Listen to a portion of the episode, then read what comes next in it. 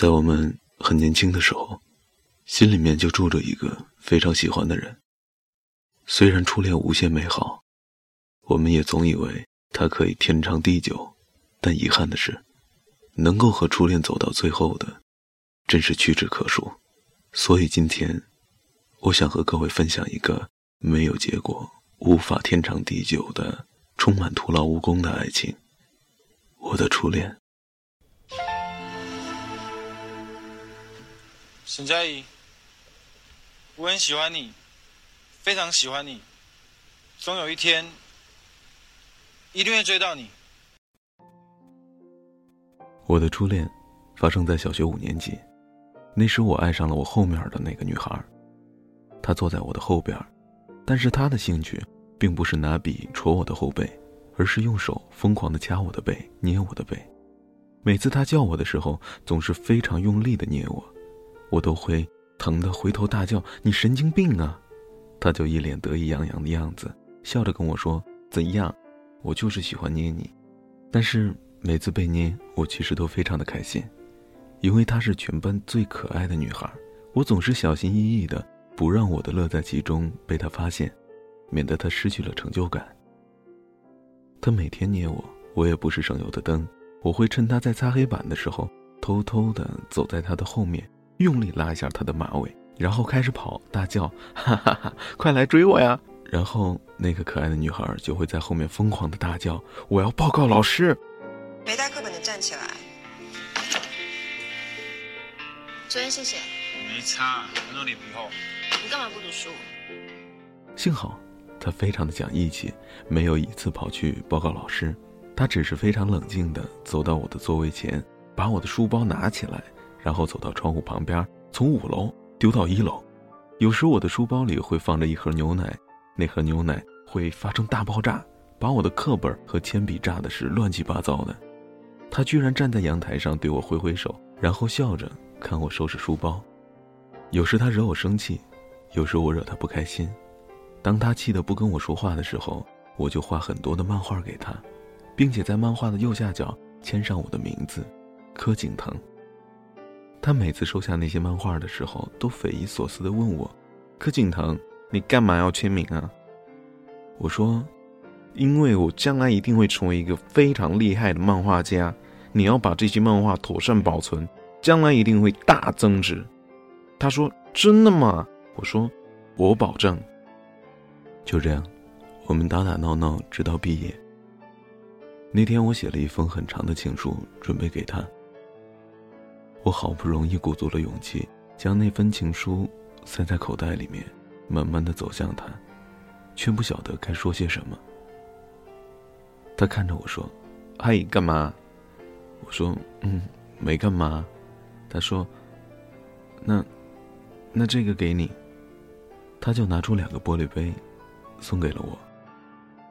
那两个玻璃杯上面刻印着一只可爱的小青蛙，我收下了。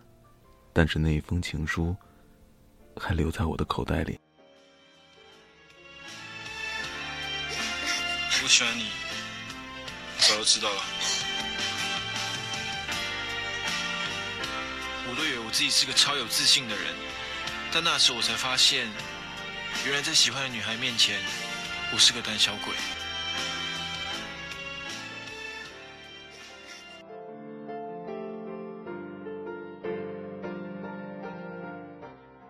毕业后，他去了一个很远的地方读书，再到后来，居然跑到了欧洲留学。我失去了他的音讯。他送给我的那两只玻璃杯子，过了几年之后，不小心被我打破了。而我准备送他的那封情书，也不知道被我藏在了哪个角落里。当我的电影《那些年我们一起追过的女孩》即将上映的时候，我在 Facebook 上找到了他，我非常的兴奋。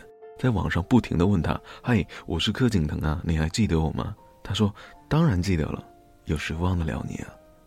正当我想要发挥超长的记忆力，跟他滔滔不绝的叙述之前的点点滴滴的时候，他抢先就说：“嘿，后来我知道你开始写小说、出书，居然还当上了导演，拍了电影，我非常非常的惊讶，因为我总以为你将来会成为一个漫画家。我的抽屉里到现在还放着。”当年你送我的那一沓漫画，那上面有你的签名，我在等它们大增值呢。听到他这么说，我的眼泪差点掉了下来。我总以为，在爱情里，只有一个人会负责保存彼此的记忆，记得彼此那么深爱着对方，而另一个人会毫不眷恋地往前走。我一直认为我就是那个负责保存记忆的人，没想到我错了。原来这个女孩子，她也一直都记得，她记得我的梦想。记得她喜欢把我的书包从五楼丢到一楼，记得我喜欢画画送给她，他什么都记得，他甚至记得我对他的喜欢。尽管我们没有缘分走到一起，像童话里一样，她现在是两个小孩子的妈妈，跟老公过着幸福快乐的日子，而她的抽屉里，却还偷偷的放着当年我送他的那一沓漫画。爱情。有很多很多的遗憾，就让我们带着这份温柔的遗憾，不完美的完美，倔强，快乐的生活吧。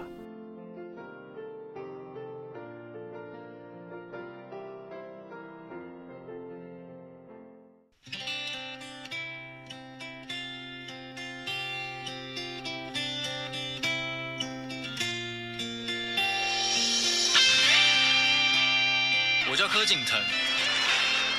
那一年我十六岁，虽然沈佳宜国中已经跟我同班了三年，但好学生跟坏学生之间的距离，并没有因此有任何的改变。不像考卷，所有复杂困难的问题都能得到一个解答。真实人生里，有些事永远也没有答案。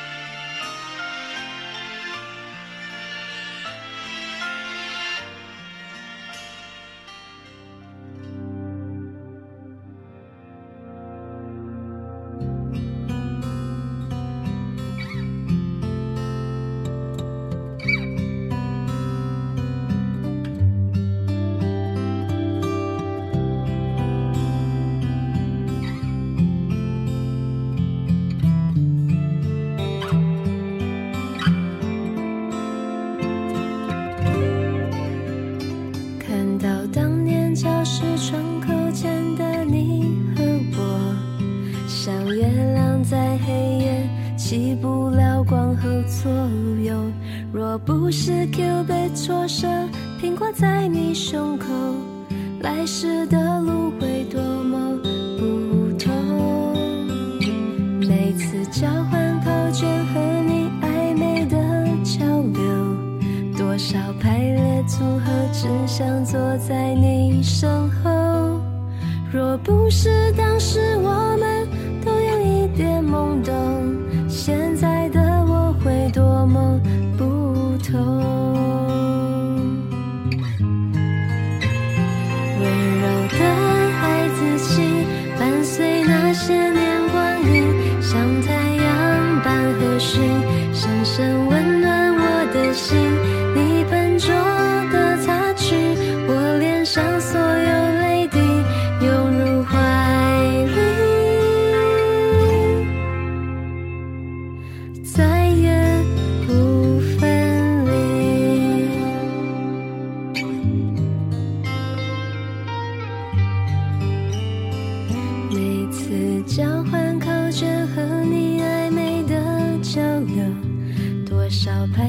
如何，只想坐在你身后。若不是当时我